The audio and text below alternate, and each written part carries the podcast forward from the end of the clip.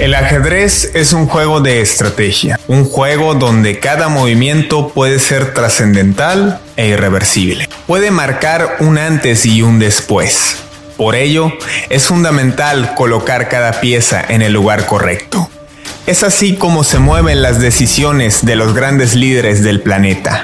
El escenario geopolítico es un tablero donde hombres fuertes buscan crear prosperidad para sus naciones donde las potencias buscan crear alianzas y zonas de influencia. La lucha eterna entre capitalismo y socialismo adquiere otro sentido en este siglo XXI. Una lucha de poder que se traduce en una terna por imponer un nuevo orden mundial. Una nueva faceta de la Guerra Fría 2.0. Esto es el tablero, la nueva Guerra Fría.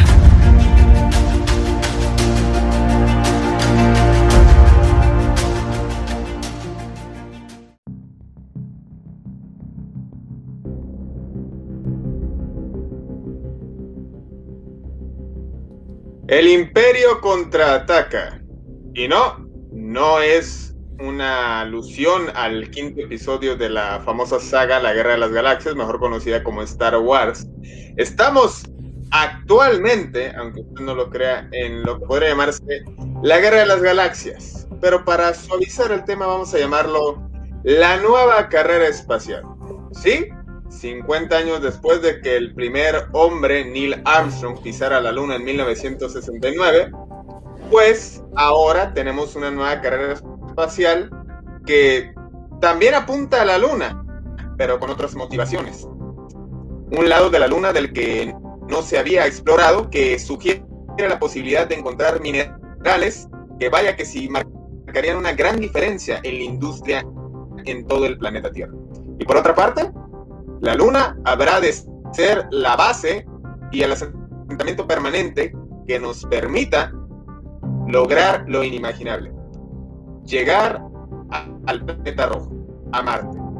Establecer una colonia como lo anhela Elon Musk. Establecer viajes intergalácticos como lo... Así lo sugiere también Jeff Bezos, propietario de Amazon y de Blue Origin, quien pues ahora vemos un escenario completamente diferente. Todas las agencias espaciales entran en juego. También el sector privado quiere meter su cuchara. Mientras unos apuestan por el turismo espacial, por las exploraciones, otros por la extracción de materiales que podrían ser materia prima para industrias pesadas, y otros simplemente por la supremacía de decir yo llegué primero. Tal cual los sueños eh, de la Unión Soviética se vieron frustrados luego de que presumieron a Yuri Gagarin como el primer hombre que logró surcar el espacio, pero que se vio relegado tras, el, tras la llegada de la Luna por parte de la NASA.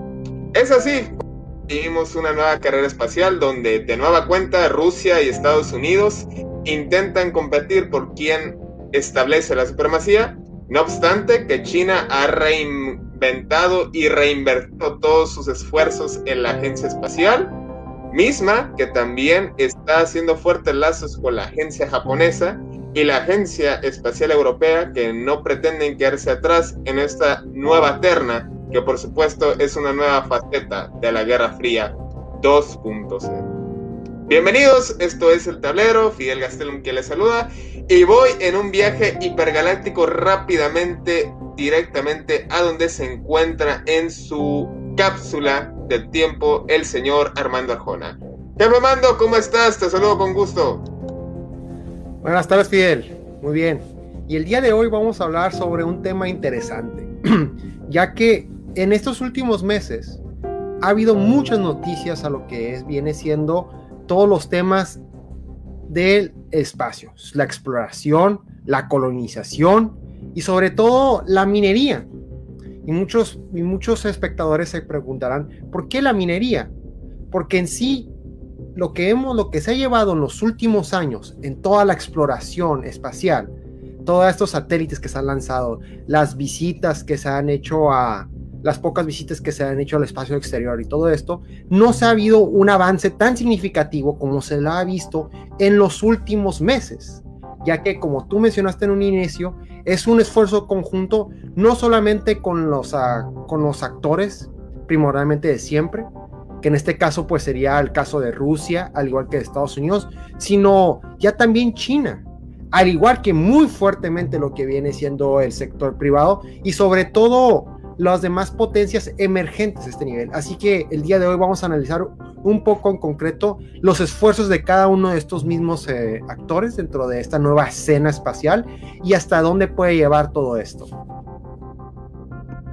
Bueno, nada más para que lo tengan como referencia, a mediados del mes de febrero, finales del mes pasado, tres sondas, es decir, tres robots, no sé cómo llamarlo, no tengo el término preciso para describirlo, pero estas sondas interplanetarias enviadas por Estados Unidos, China y Emiratos Árabes Unidos, que es la gran revelación en, este, en esta terna, quienes en julio de 2020 pues indirectamente se pusieron de acuerdo para enviar estas, estas exploraciones que buscan transmitir datos, imágenes y estudiar el clima de Marte. Es así como lo establece la agenda de Emiratos Árabes Unidos, quien solamente pretende ver cómo se comporta el clima en la órbita de Marte, mientras que el robot de Estados Unidos y el robot de China aterrizaron tal cual tocando tierra firme en Marte. Esto pues con la intención de enviar datos sobre imágenes, eh, ver cómo se comportan las cuestiones sensoriales del suelo, la gravedad, la atmósfera, entre muchas otras cuestiones que son de sumo, que son de sumo interés para las agencias espaciales. ¿Y por qué se pusieron de acuerdo? Bueno, porque en junio de 2020 se acomodaron los tiempos entre el movimiento de traslación de la Tierra, es decir, en esa etapa de verano, y el verano de Marte, por lo cual era mucho más, eh, se reducían costos al estar mucho más cerca relativamente Marte para seis, para siete meses después poder establecer contacto tal cual en este planeta del que pues se comenta todo tipo de cosas, si en algún momento hubo vida, si actualmente podrían estar presentes microorganismos, pero más que los microorganismos lo que les interesa y es de sumo interés para todos los jugadores pues es la presencia de minerales que podrían extraerse. Claro que habría que construir eh, vehículos o sistemas que sean confiables para poder llevar a cabo, cosa que ya están logrando aparentemente. Se están trabajando los prototipos para extraerlos de la Luna, dado que la distancia es considerablemente menor.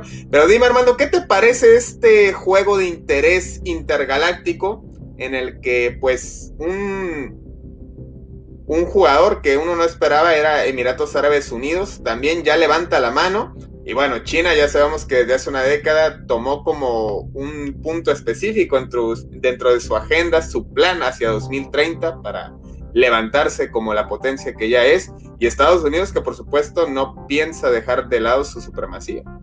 Sin duda vivimos tiempos muy interesantes en esta materia porque desde hace 30 años Estados Unidos no había enviado lo que viene siendo una tripulación al espacio, cosa que se pudo lograr el año pasado bajo la administración de Donald Trump, al igual que lo que viene siendo el sector privado, muy en concreto con el empresario Elon Musk. Así que hemos visto cómo otras potencias se han sumado a esta agenda. Y es interesante ver cómo cada una de ellas ha mencionado qué es lo que quiere lograr, cuáles son sus objetivos. Muchos de ellos están enfocados, como China y Rusia, a lo que viene siendo el conocer la exploración de la Luna. Al igual que como ya está dividido en dos sectores la Luna, ya se está explorando el otro sector, el cual, eh, que, eh, el cual viene siendo la parte oscura de esta misma Luna, para poder saber qué es lo que se integra dentro de esta misma. Al igual, es importante también esclarecer que la exploración en Marte es algo totalmente novedoso, algo que nunca se haya visto. Y que en estas semanas, meses, se haya ya poder obtener lo que viene siendo imágenes claras, ya tener lo que viene siendo un vehículo a remoto control en suelo de Marte, hace que toda esta exploración respecto a las propiedades que se encuentran en este planeta, respecto a lo que vienen siendo los recursos naturales que se encuentran en este mismo, al igual que la investigación de lo que viene siendo la misma vida dentro de este planeta, pues ya cada vez está haciendo algo más tangible o real gracias a todos estos esfuerzos.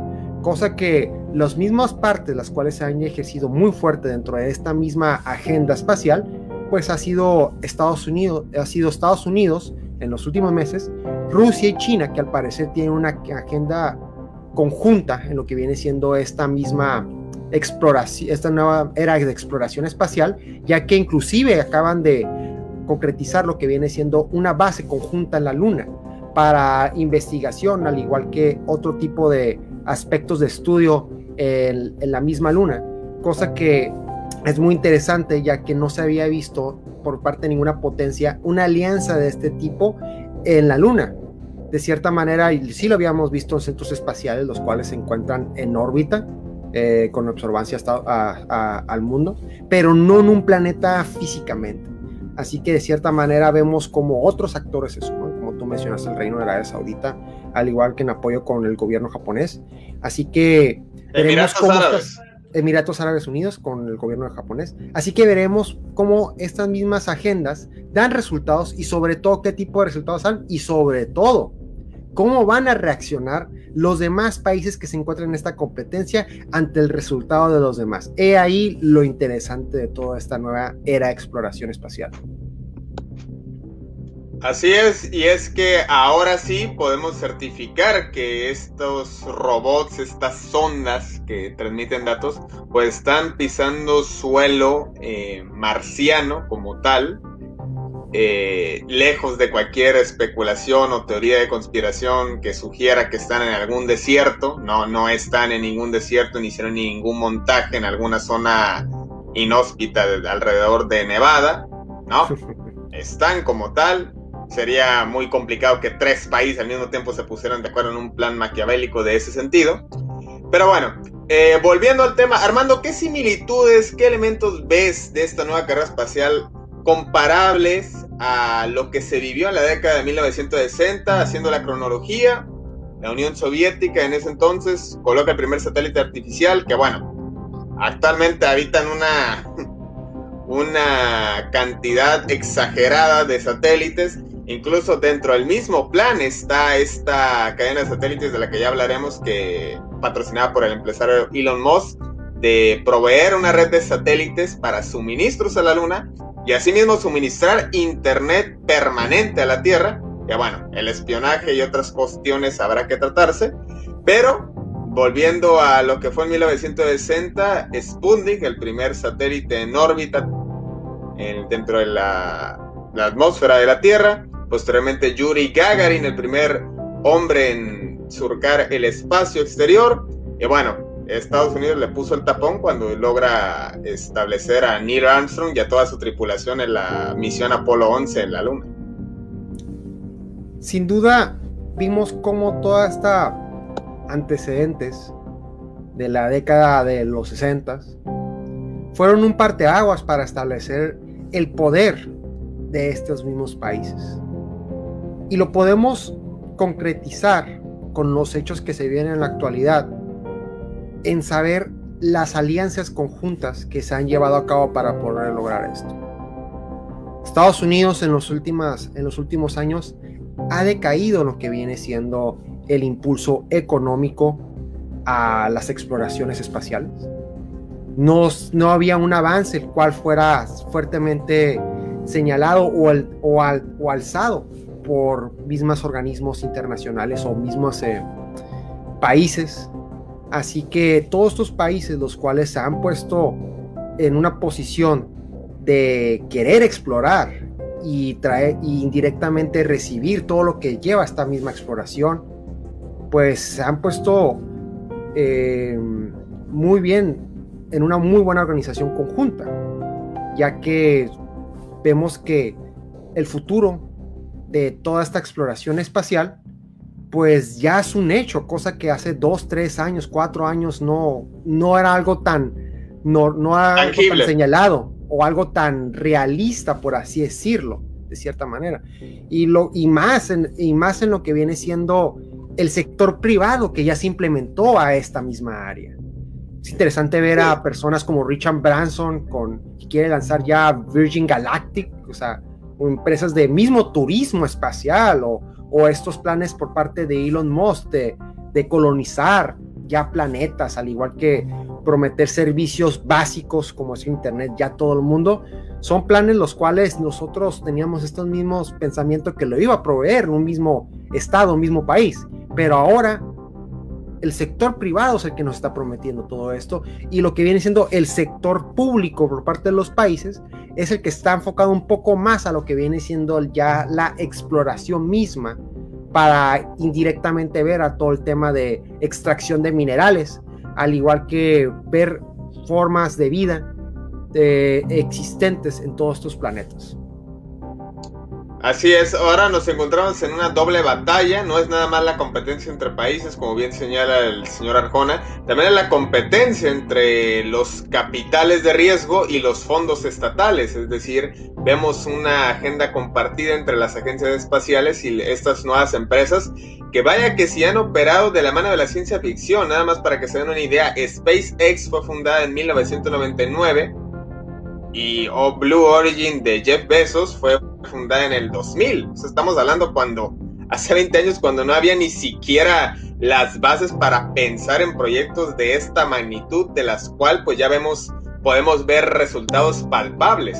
Y bueno, eh, dentro de todo este complejo panorama, pues juegan algunas críticas como el hecho de lo que ya se maneja, Armando, no sé si has visto alguna oferta alguna universidad, pero se está manejando lo que vendría siendo la materia de derecho espacial. Es decir, habría que pues tomar varias cuestiones jurídicas si el como el caso de Virgin Galactic de Richard Branson, que él no está muy preocupado por si hay hierro, por si hay oro en la luna, él no le importa, él nada más quiere hacer su empresa de viajes intergalácticos usando su flota de cohetes y bueno, pues habría que ver quién va a ser la compañía aseguradora que se atreva a pagarte un seguro para si te pasa algo en un viaje al espacio. Habría que ver eh, qué tan legal es colocar un hotel en la luna.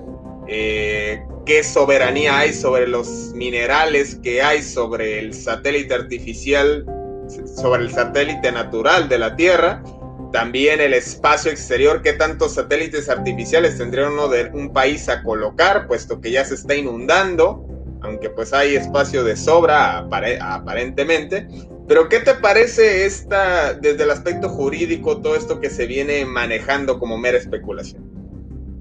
De cierta manera, este, toda esta nueva era de exploración espacial va a traer consigo también toda una nueva era de legislaciones a todo esto mismo, ya que como tú mencionas, y es un punto al cual creo que muchas, muy pocas personas han analizado, es el lado de las aseguradoras en respecto a lo que viene siendo el turismo espacial cuando llega a existir, al igual que lo que viene siendo la misma legislación o los mismos tratados que establezcan las, eh, los derechos y las obligaciones de las personas involucradas en ese tipo de operaciones, ya sean mineras o de... Quizás hasta es necesario colocar un juzgado en la luna.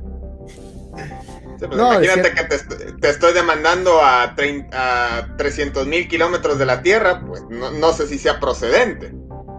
No, de cierta manera cambia totalmente el, el, espectro legal respecto a todo lo que se implique o se lleva a cabo en el espacio o en algún planeta.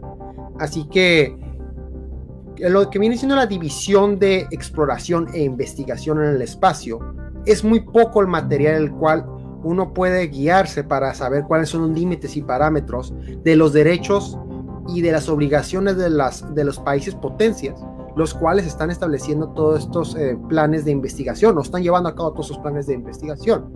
Así que, de cierta manera, como se está haciendo el esfuerzo conjunto entre diversas empresas del sector privado, al igual del sector público, por todas esas potencias, países, se tiene que llevar a cabo lo que viene siendo también un esfuerzo conjunto entre estos dos sectores para llevar a cabo lo que viene siendo una sana convivencia. Y digo sana convivencia aunque se escuche un poco fuera de contexto, en el sentido de que si no se limitan los parámetros de exploración, de, todo lo que se tiene que llevar a cabo dentro y fuera de lo que viene siendo estas bases, eh, bases eh, de que se van a encontrar en la luna o en algún planeta en específico o en el mismo espacio en el exterior, si no se establecen todas estas reglas o, o reglamentación, va a llevar un conflicto el cual puede ser trascendente en un nivel muy alto con las relaciones las cuales se van a llevar a cabo eh, en el espacio exterior. Cosa que si un país no lleva a cabo lo que viene siendo estas mismas legislaciones las cuales están estableciendo, pues ¿quién va a detener a ese país que no haga parte de sus obligaciones? ¿Sus repercusiones se van a llevar a cabo dentro del planeta Tierra? ¿O va a haber una especie de sanción por parte de afuera? Se tiene que crear toda una serie de legislaciones y órganos que lo vigilen, que es lo más importante órganos que vigilen todo el, llevar a cabo todas estas nuevas eh, leyes, las cuales se van a reglamentar por estos mismos tratados o organismos, los cuales tienen que llevarse a cabo para una mejor implementación en la investigación y sobre todo la exploración de, del espacio exterior. Ahora sí que si en la Tierra, bueno, el, lo más cercano a la actualidad es el acuerdo de 1967, sí, durante la primera carrera espacial, en el que se establece que ninguna nación, esto fue un acuerdo firmado ante la ONU por todos los países este, miembros, en el que se establece que ninguna nación puede adjudicarse derechos de soberanía sobre materiales en el espacio exterior ni en la Luna. Pero bueno, si el derecho internacional no se respeta en la tierra, sea en Siria, en Venezuela o en Bolivia, pues ¿qué podemos esperar de que se respete en el espacio exterior? Y solo para tenerlo como referencia, Donald Trump, antes de terminar su ex administración, emitió un decreto en el que se establece que Estados Unidos puede hacer derecho de uso de suelo en la Luna, además de crear la división, siendo esto totalmente histórico e inédito, la División de Defensa Espacial estadounidense, es decir, una rama del ejército estadounidense especializada en defender los intereses de la nación desde el espacio exterior. Space Force. Eso ya, exactamente. Entonces, eso ya nos da una idea de lo que se podría conllevar todas estas cuestiones jurídicas, legales y de soberanía entre las naciones que pues tienen la mira en el espacio. Pero ahora, Armando, lejos de las cuestiones nacionales, eh, ¿qué te parece el papel que habrán de jugar personajes como Elon Musk y Jeff Bezos ante, es decir, pues a fin de cuentas están trabajando para empresas estadounidenses, pero pues ellos tienen sus propios intereses. Incluso hay quienes apuestan a que la NASA va a quedar en un segundo término, dado el poder económico y todos los años de investigación que han acumulado en sus respectivas empresas, SpaceX y Blue Origin. Y pues parece que apuestan a 2024 poder llegar a Marte en un plan conjunto con, con la NASA en esta misión llamada Artemisa, dado que era la hermana gemela de Apolo la mitología griega, por eso el nombre, y se prevé llegar a un hombre y a una mujer a Marte en el 2030, perdón, y en el 2024 que establecer un asentamiento permanente en la Luna. Vemos que la inversión en el sector privado es mucho más rápido y por eso ha habido un progreso tan significativo en los últimos 20 años desde que estas dos empresas fueron creadas. Porque no es lo mismo el que el sector privado tenga el capital para poder invertir en la investigación a que la petición se lanza al Congreso de Estados Unidos y sea aprobado como es el mismo presupuesto de la NASA. Así que si hacemos esa misma comparativa de la NASA y empresas como SpaceX o la empresa de Jeff Bezos, o poniéndolo en un contexto, eh, la empresa de, Richard Branson en, Inglaterra, pues es mucho más rápido recibir o es mucho más rápido el poder eh, inyectar inversión, capital a tu investigación que llevar a cabo una campaña de cabildeo con todos los representantes que se requieren para poderse aprobar ese mismo presupuesto. Así que, hablando en un plano muy, muy frío, el sector privado, dentro en el caso de Estados Unidos, tiene la mayor facilidad de poder implementar investigación e inversión dentro de sus mismos proyectos que la misma NASA. Eso es una realidad. Es una realidad de las cosas. Por eso mismo, después de 30 años, se pudo llevar a cabo un lanzamiento con, este, con eh, un lanzamiento dentro de Estados Unidos. Así que ese, por ese lado el sector privado ya lo rebasó a lo que viene siendo el plano de Estados Unidos. Cosa que para que la NASA, este mismo organismo paraestatal de Estados Unidos, llegue al nivel o esté al nivel de estas mismas empresas del sector privado, pues tiene que haber una, agenda conjunta bipartidista. Y digo bipartidista para que se aprueben estos mismos presupuestos y se lleve a cabo una agenda la cual se puedan lograr estas metas determinadas. ¿Por qué? Porque si no existe esto, muy difícilmente va a haber una organización para un presupuesto concreto y muy difícilmente va a haber una organización para que se apruebe este mismo presupuesto. Así que es muy curioso que esta analogía cae en el Congreso de Estados Unidos. Solo para darnos una idea, eh, la NASA cuenta con un recurso federal anual de 3 mil millones de dólares, lo cual pues se absorbe completamente sus actividades normales. Mientras que este, esta misión Artemisa con miras hacia 2030, insisto, se prevé un presupuesto de 30 mil millones de dólares. No se ha establecido qué porcentaje pondrá SpaceX y sobre la NASA.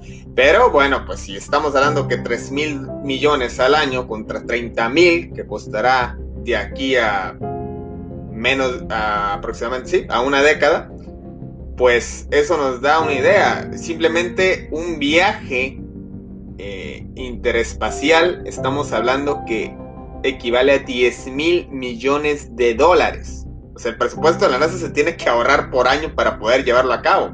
Por eso Elon Musk llegó de un de repente, ya lo mencionó Armando, tardaron casi cuatro décadas en volver a hacer un lanzamiento. Desde el 73 no se hacía uno por parte de la NASA. Llegó Elon Musk con el billete, ¡pum! Y es lo que pretende también hacer Jeff Bezos, que está trabajando en sus cohetes, en su flota. Y no hay que perder de vista una cosa también dado el material e industria que manejan Corea del Norte e Irán, si pueden hacer misiles intercontinentales, son las mismas bases para hacer cohetes interplanetarios.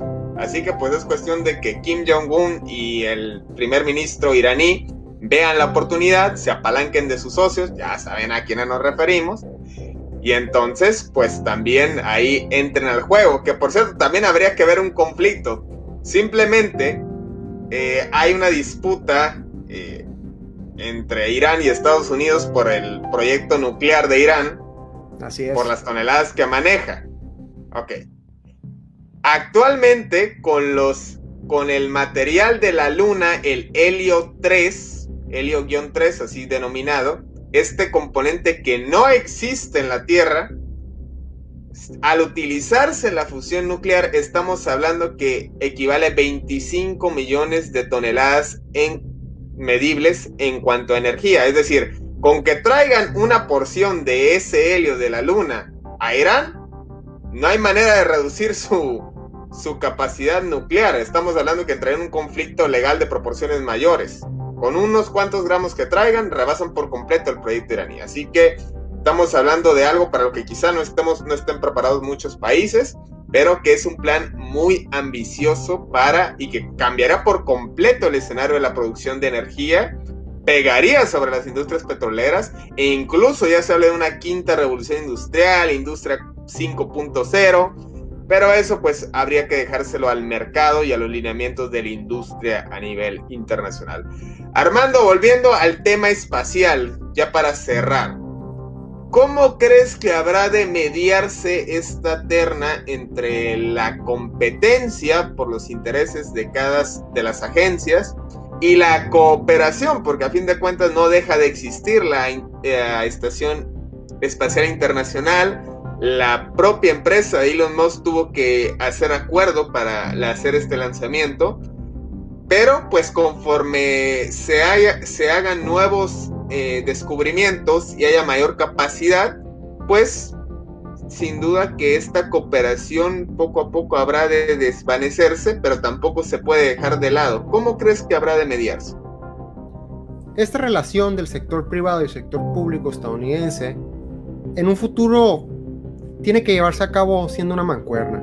Y digo una mancuerna porque, como ya lo analizamos hace unos momentos, el presupuesto federal de la misma NASA no permite llevar a cabo esta agenda de la NASA con las demás agencias, las cuales se, encuentran en, en, en, los demás países. No por sí sola no puede mantenerse. Así que tiene que tener una alianza muy fuerte con lo que viene siendo el sector privado estadounidense para que su agenda esté a la par o al nivel más alto que las de China y Rusia, que la del Reino de que la de Emiratos Árabes Unidos o los demás países emergentes, los cuales estén llevando esta misma agenda conjunta. Porque si no...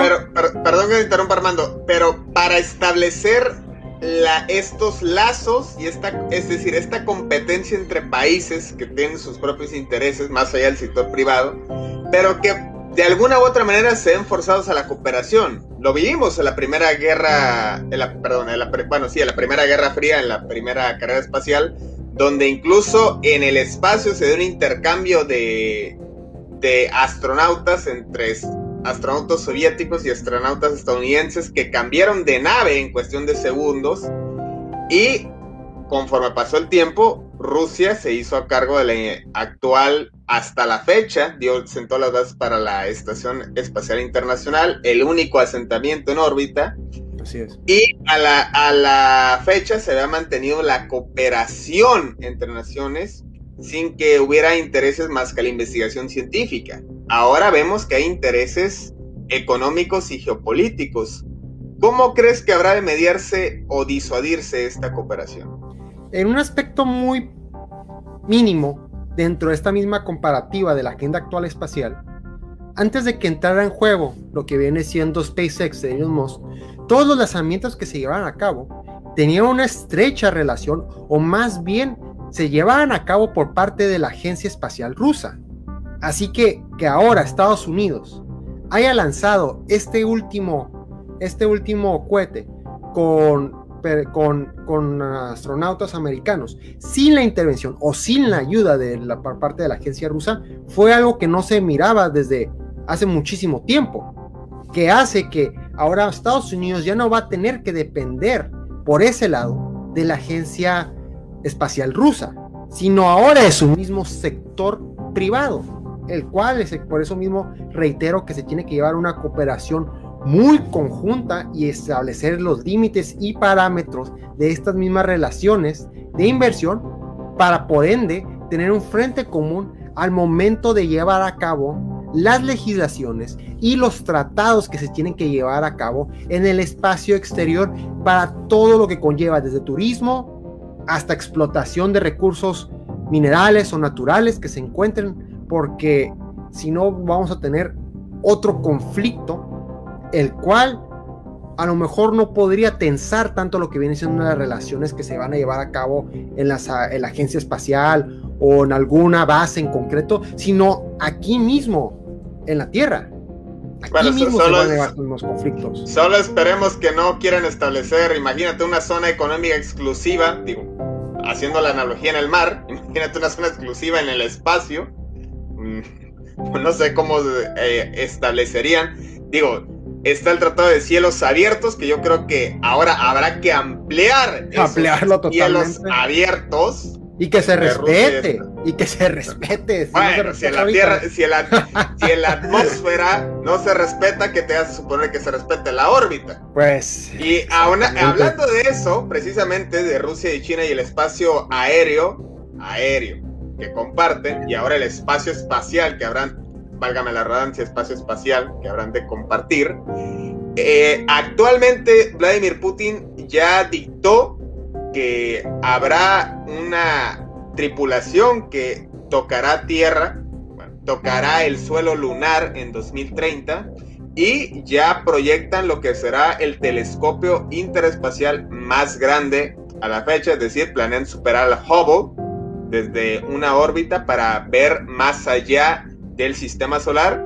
Y en respuesta, Estados Unidos también ya trabaja en su propio telescopio interespacial que simplemente ya habrá de absorber 10 mil millones de dólares, es decir, la tercera parte del proyecto Artemisa para poder llegar a Marte. Así que ese presupuesto habrá de ampliarse.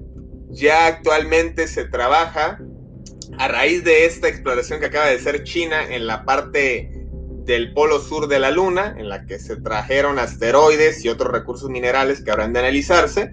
Ya se trabaja en modelos para eh, establecer sistemas seguros, confiables, para poder extraer esos minerales y que sea una cadena de suministros mineral que por supuesto en un inicio habrá de manejarse por las agencias, pero que también esta será una apertura para el sector privado y ya se maneja lo que habrá de ser las licitaciones, que igual por ahí vemos al hijo de Manuel Bartlett, digo, ya saben que es un experto en energía, no sé si tenga conocimiento, no, no, sé si, no sé si tenga conocimiento de esta energía, bueno, del combustóleo sabe bastante, ya ahora lo dejó claro con la reforma eléctrica en México, pero bueno, este, a fin de cuentas está abierta la convocatoria y pues ahora sí que queda en el espacio, tal cual, divagando, qué es lo que nos depara en materia del espacio exterior, porque insisto, hay muchos intereses en el juego, veremos un escenario geopolítico